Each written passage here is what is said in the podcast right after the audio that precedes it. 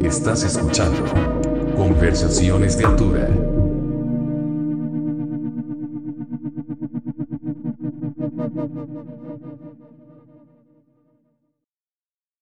Dos, tres. Uh, hi, welcome to a new English edition of the podcast Conversaciones de Altura, and I'm so happy that I have a, an old friend talking to us today, um, the badass bass player for All Souls, and Totimoshi, my friend Meg Castellanos. How are you? Hola. I'm good. How are you?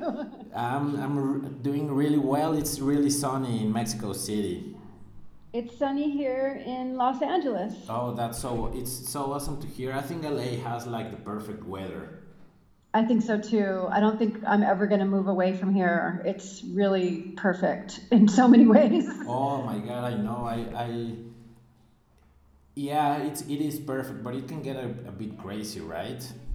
Yeah, yeah, it can. I mean, um, you know, there's we live in a neighborhood that's mostly um, primarily Mexican and Mexican American people, and um, you know, there's there's a lot of gangs here and a lot of crime, but um, you know, we live close to downtown LA, and it's really rich in culture, and um, you know, there's a lot of music happening, a lot of art a lot of dance and theater. And so, if you're someone like me who likes to be exposed to all those types of things to get inspired by, Right. You know, it's really perfect. And it's it's pretty much warm and, and dry for most of the year. No, definitely, and and I agree with you. It's I can't remember who I was talking to about this. Oh, I think I was talking to Matt from Qui, and I was Uh-huh. telling him that LA seems like Mexico City, but a bit cleaner and with money, or or at least the money is more well uh, distributed, if that makes any sense. Yeah, although I don't know the last time you were here, but we have a really horrendous homeless problem. I Oh, mean, it's like yeah. a hundred thousand people on the streets. So I think that when people come here from other countries, they don't realize how bad it is. So there is a big gap between the people that have money and the people that ha- are completely destitute and um, you know are are dying on our streets. And that's just a few miles away from where we live. So Oh, it's, it's very close. We see it all the time. Oh, this is Skid Row, right? Yeah, but Skid Row is it's massive. I mean, it's it it's it's called Skid Row because of it's the place in downtown where there are the services for the homeless people. So, for instance, you know they can get a free meal or they can get health services, and it's all provided either by the city or privately or from the government. But um, so then all these people who don't have a house, they just stay close to those services. So it's like a tent city, and it's grown. And so you see it, you know, in all over downtown, and actually under all of the overpasses, so the freeways. You know, they have um, they go over Yes. different streets and boulevards, and so underneath those overpasses, there's all these homeless encampments all over Los Angeles and Pasadena and Glendale and the surrounding cities. Oh wow. It's a real problem, and I think it's it's worse here in California because the weather is so nice and you can survive in the wintertime Right. because there's not a lot of rain. It doesn't get below you know 40 degrees. Um, so you can survive outside pretty easily, but um, you know people are you know there's a lot of drug use and a lot of crime, and um, people are dying of diseases that are making a comeback that we haven't seen in hundreds of years. I know, like the babo- yeah, it's it's Yeah. ju- just going back to what you said. I I I don't. I mean, I have I have experienced Skid Row last time I was in LA, uh-huh.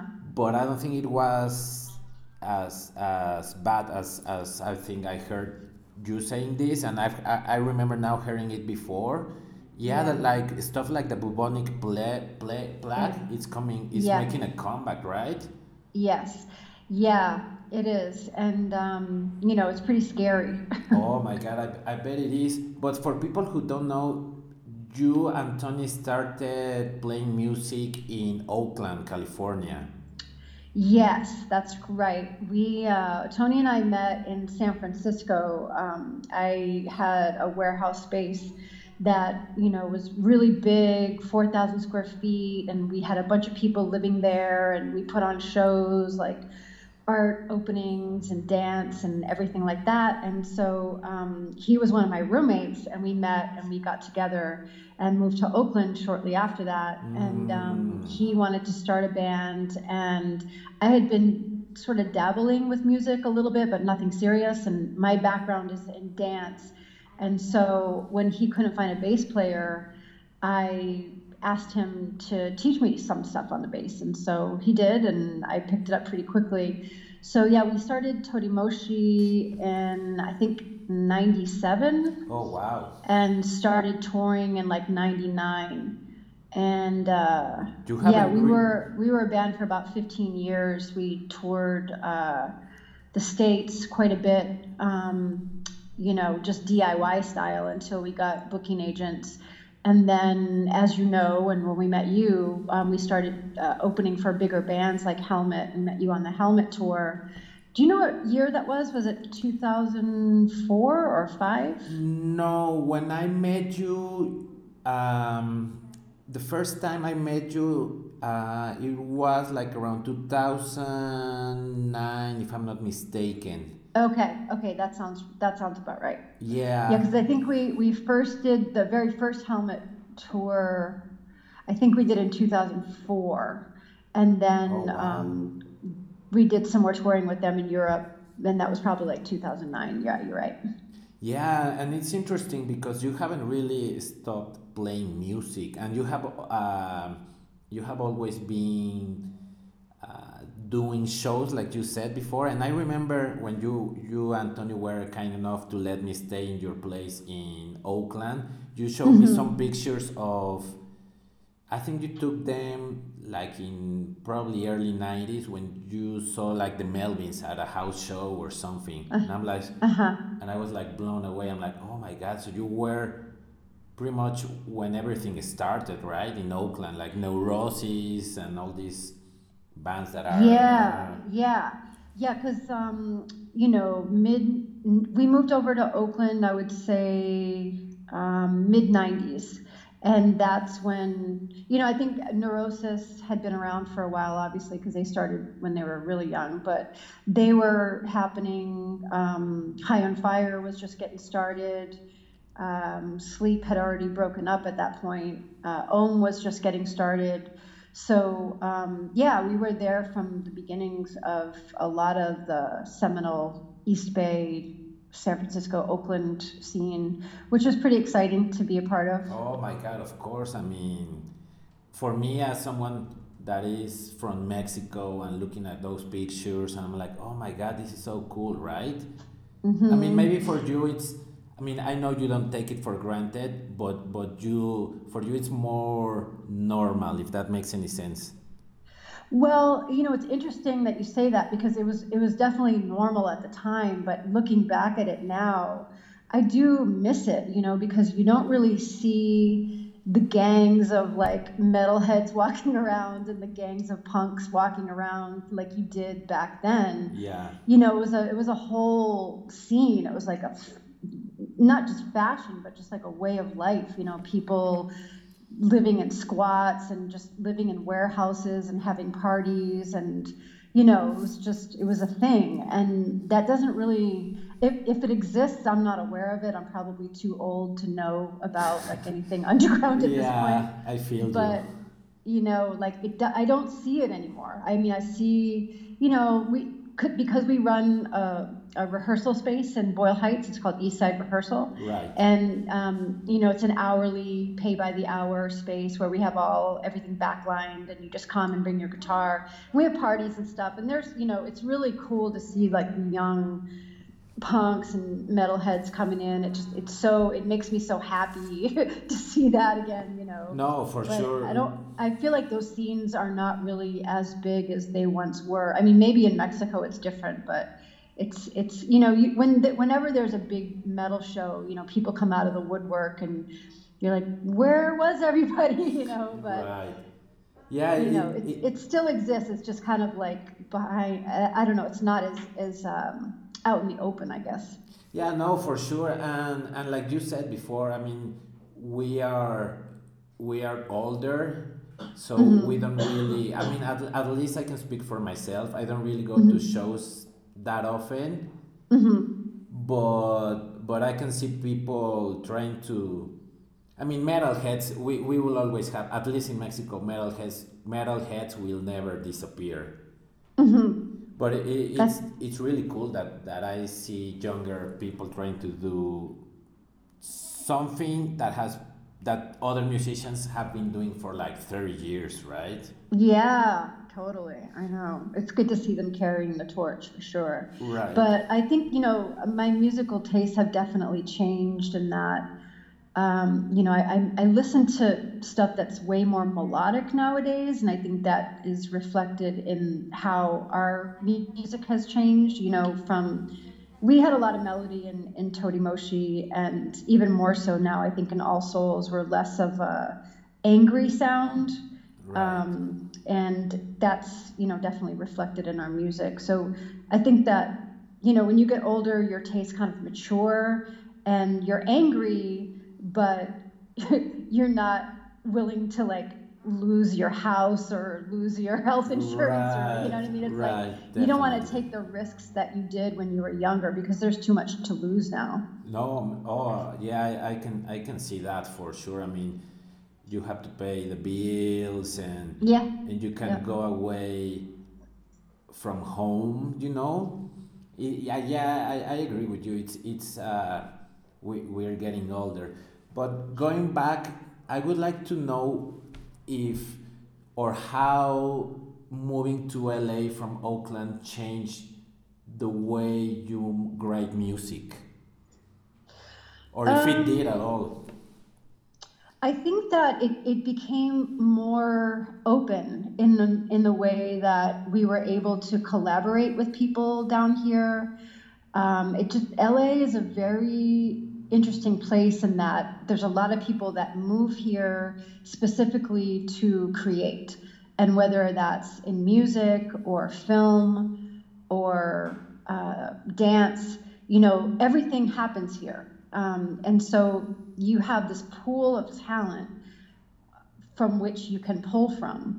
And you end up meeting a lot of people that you can collaborate with, whether it's like someone to do your album cover or someone to, you know, make a video or another musician to play with. Um, so that was exciting when we got down here. And, you know, it's interesting because we, when we toured from Oakland down to LA and we were thinking about moving down here, we were already recording with our producer Toshi Kasai, who does um, all the stuff for the Melvins. Oh yeah. And we were hanging out at Dale Crover's house, and he and Toshi basically convinced us to move to Los Angeles. They said that we would love it and that, you know, we would do really well down here and there were a lot of cool people to play with and this and that. And so, you know, we just kind of bit the bullet and took a big chance. I mean, we were 40 years old at the time and pretty much decided to start over, Oh my which was God, kind of a scary thing.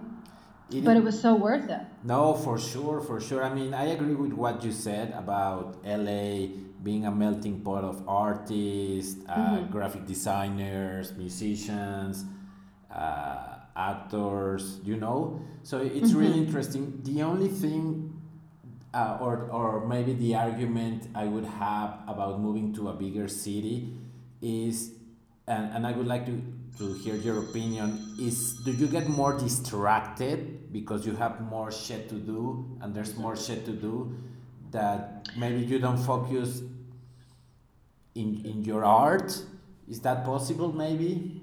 Yeah, and that's funny because that's something that Page Hamilton warned us about about living in Los Angeles. It's like every night of the week there's a concert that you want to go to or like an art opening or friends that are in town on tour. So you do have to sort of plan your nights off as opposed to plan your nights that you go out. It's like, no, I'm not going to go ahead and do that thing tonight because I need to stay home and and focus on the song that I'm writing or whatever. So it, it, is kind of like that, where I am constantly pulled to do things here because there is so much to do. Um, but I, I also thrive on it too, you know, and as long as you can sort of balance your work time with your entertainment time and your um, collaborating time. I think it's it's just you know it can be done. yeah, no, for sure. I mean, uh, uh, and and you guys are, are are living proof that that you are doing it right. Something that I find really interesting is the change in in I guess in the style as well and and, and in, in the lyrics of Totimoshi and All Souls. Mm-hmm. How or, or not how but did you and Tony talk about I'm not sure if this banding is the right term with Totimoshi, but did you talk about okay, let's make an, a new band and we want this new band to sound completely different? Um, well, Totimoshi just kind of fizzled out because our drummer Chris ended up moving back to Kansas City and we tried playing with a few other drummers and it just didn't seem like it was going anywhere. So we just decided to we didn't decide to break up specifically. We just decided to put it down and to stop trying to push something forward that didn't seem to want to go anymore. Mm. and so during that time um, tony started another band called Last Days of Ancient Sunlight with the drummer of 400 Blows, and they made an album and played out for a while. And I got back into my flamenco studies because I'm also a dancer, so I started doing that again. And during that time, Tony and I started an acoustic flamenco ranchero group called Alma Sangre. Oh, I, heard and, that before. And he, he's playing acoustic guitar, right?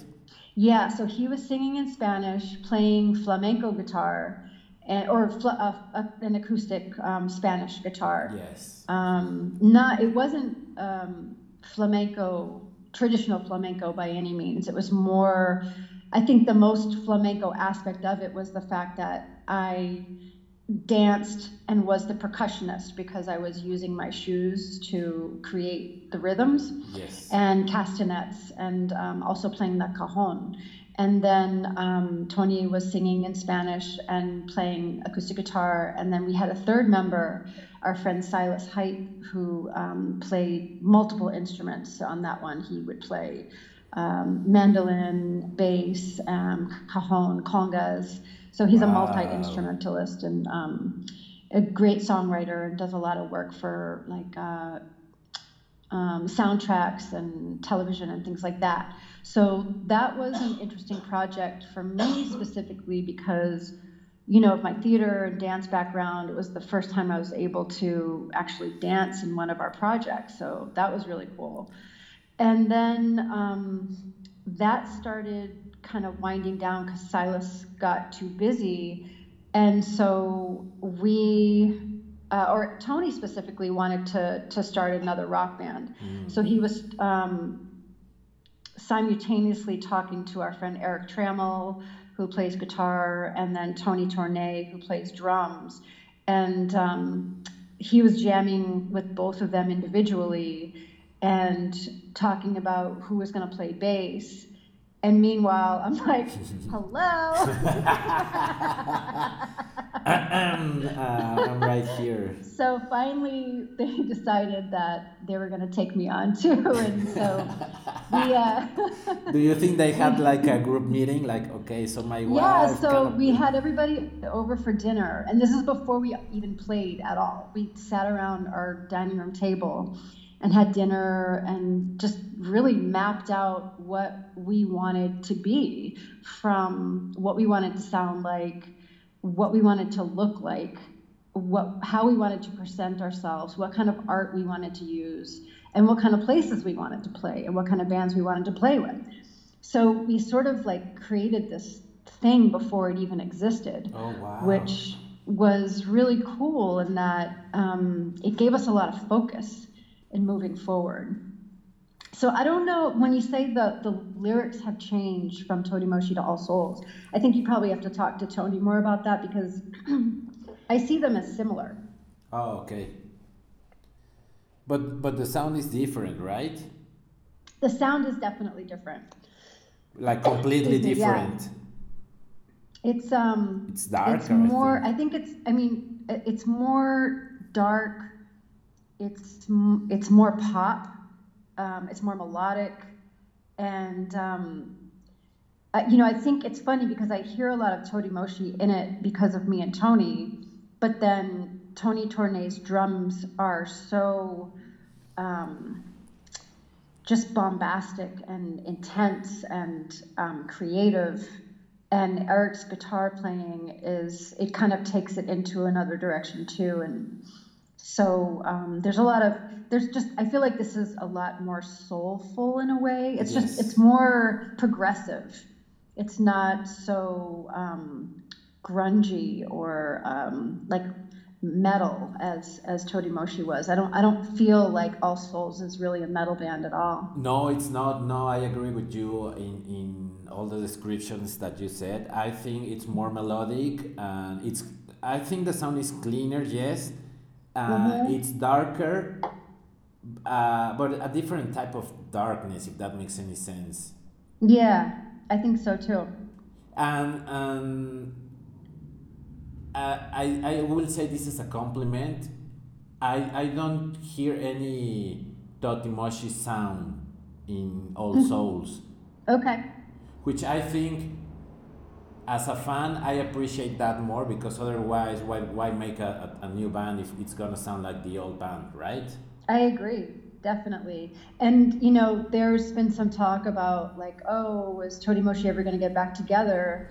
and you know, I'm not I'm not ruling it out, but I'm all about moving forward. You know, we we have a new album that's going to come out this year with All Souls, and I just want to keep writing and creating new works. Um, you know, and that's not to say that we'll never get Totimoshi back together, but it has to be under the right circumstance. And uh, someone's going to have to throw me a bunch of money to learn all those songs again. of course so I, be, before we go and talk about the new album I, Uh-huh. I'm curious about when you write music together with like All Souls yeah.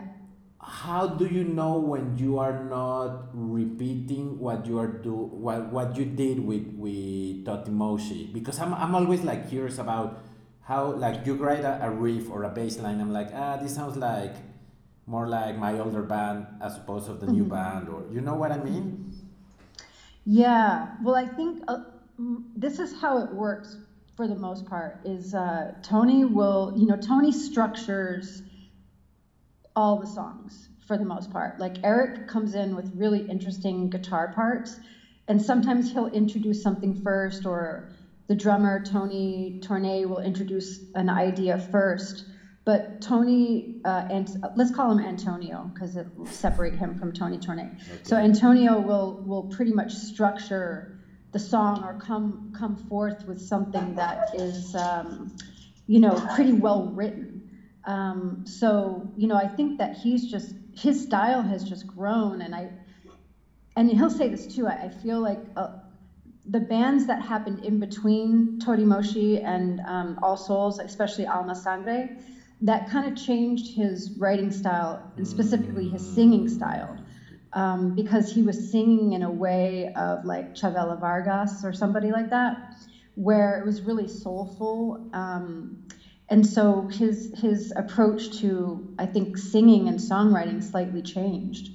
Um, so yeah, and he can talk more about that too. Right. No, it's it's it's fascinating. I like when musicians or or, or artists for, for for that matter um, they do different stuff. I I appreciate that a lot, even if it's not that how can I say this?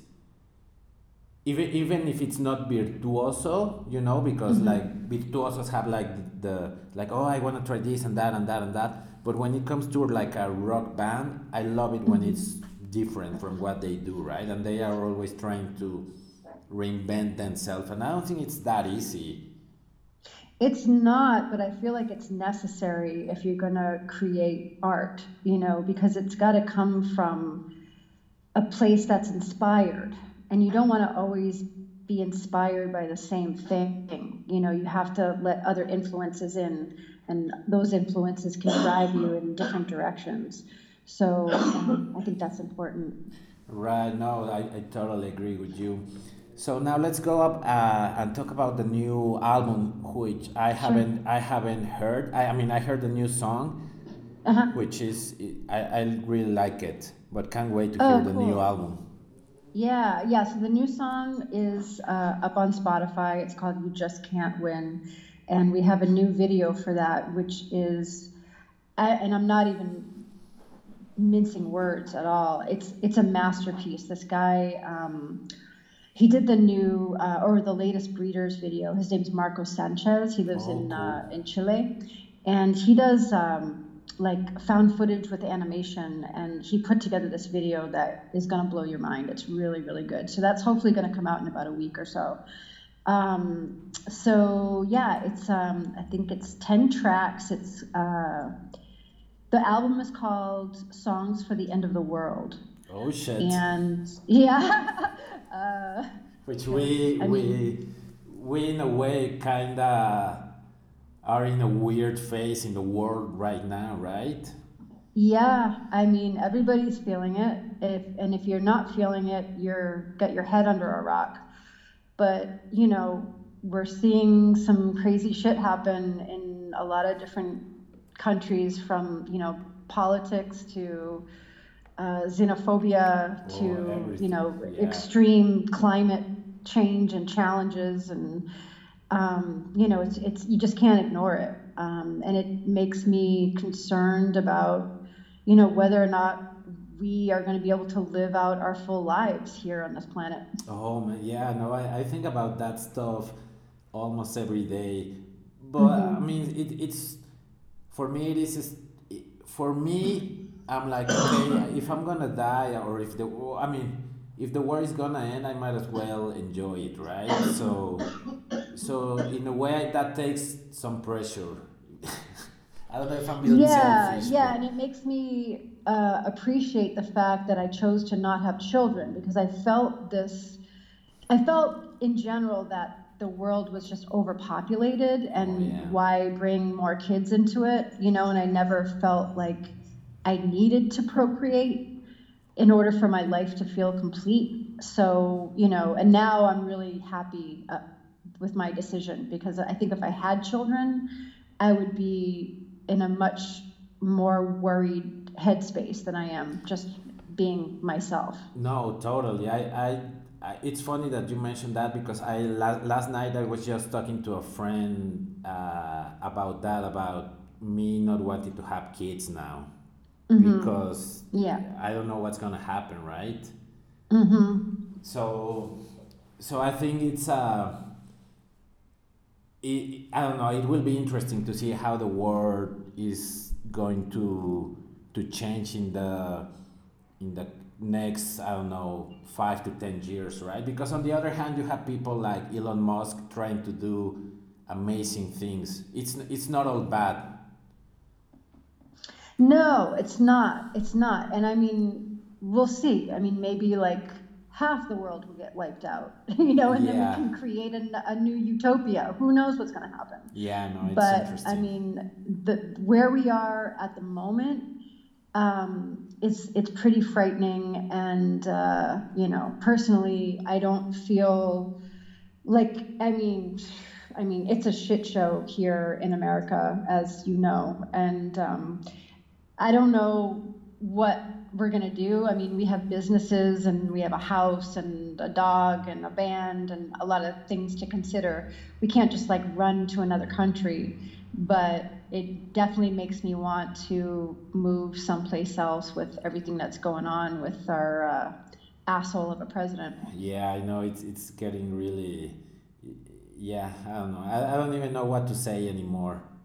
I don't either, you know, um, because it, it, it, it feels like even if people were to rise up like they did in Chile or they did in Egypt or wherever, I don't know if anything is going to change at this point. And, and I don't know, you know, if people vote, if the votes will actually be counted. It's just, it's hard to wrap your brain around how, what this has all become. You know, it's, it doesn't feel like a democracy anymore. No, I hear you. Plus, we have to add the fact that with, with all the social media and all the media outlets now, they're just trying to to put terror in, or terror in people you know does that make sense you know like uh, i don't know the, the expression in english but in spanish I, I would say something like tratan de sembrar terror en la gente like they try to ingrain maybe or to put like mm-hmm. a seed of terror in people so people are always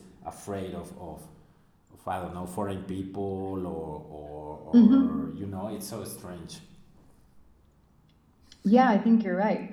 But, you know, I think for those of us that travel and experience other cultures, you know, we, we understand what's up. We're all the same when it comes down to it. Yeah, exactly. We we all poop from the same place, right? We're humans at the end of the day. that's right. I mean, hopefully. yeah, I mean that's how I see it, right? so with, with this with this idea or with this idea and the title of the album uh, is that how you created the new the whole CD, the, the whole album? Is it like well, a concept it, album? kind of, you know, we weren't really aware of it as we were writing. I mean, it's, we've been writing over the course of a couple of years, but when the lyrics started coming together and the song titles started coming together, we did notice that there was this theme of, you know, things becoming really bleak and um, you know thinking about the climate change and, and things shifting into a, a darker reality. Um, it, I just kind of that song, the the name of the album just sort of came to me, and everybody got on board with it because it just kind of made sense. I mean, it's not like we meant to do a, a theme of an album, but it it ended up being that way, just because of we are compelled to write about things that are happening now. You know, it's it's what we're experiencing, and so we can't help but reflect that in our music. And I feel like it's important. It's an it's an important time to to speak out. You know, yes. if you are an artist or a musician, and I, I am so kind of confused by why not more musicians aren't writing about what's happening because I feel, you know, back in other times like the 60s where you had all the, the angry folk music and and in the 80s with the punk rock, like where is the movement of now? You know, where are the people that are railing against the government in songs and protest?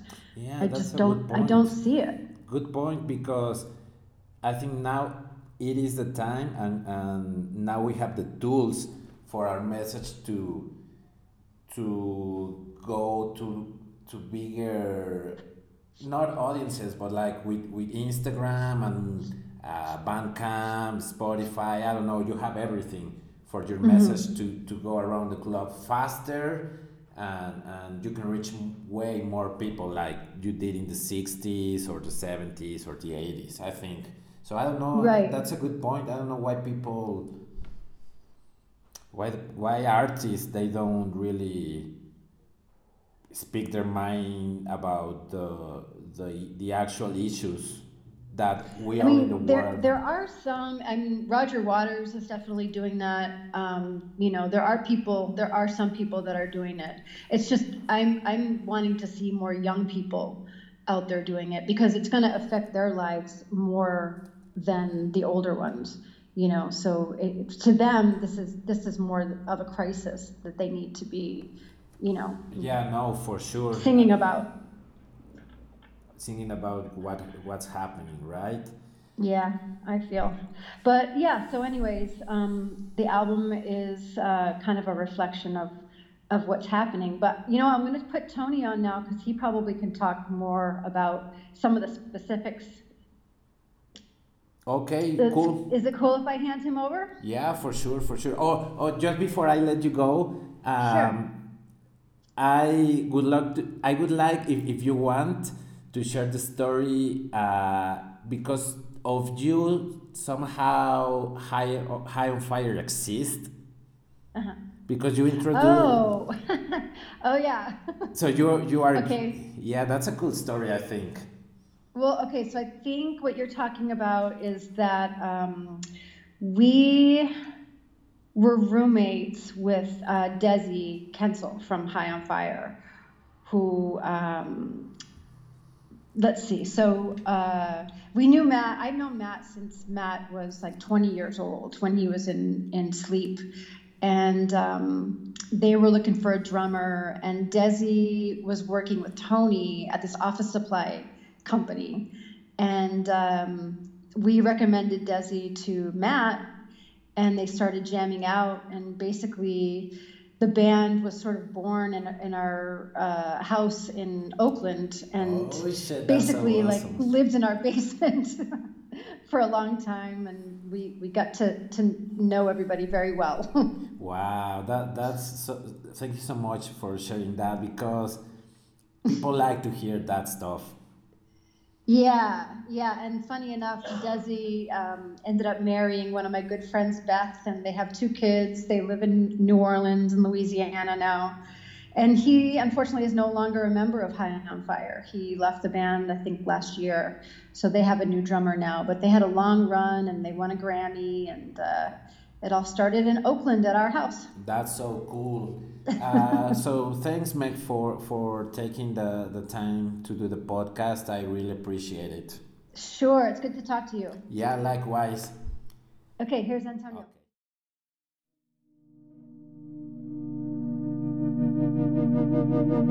Acabas de escuchar Conversaciones de Altura.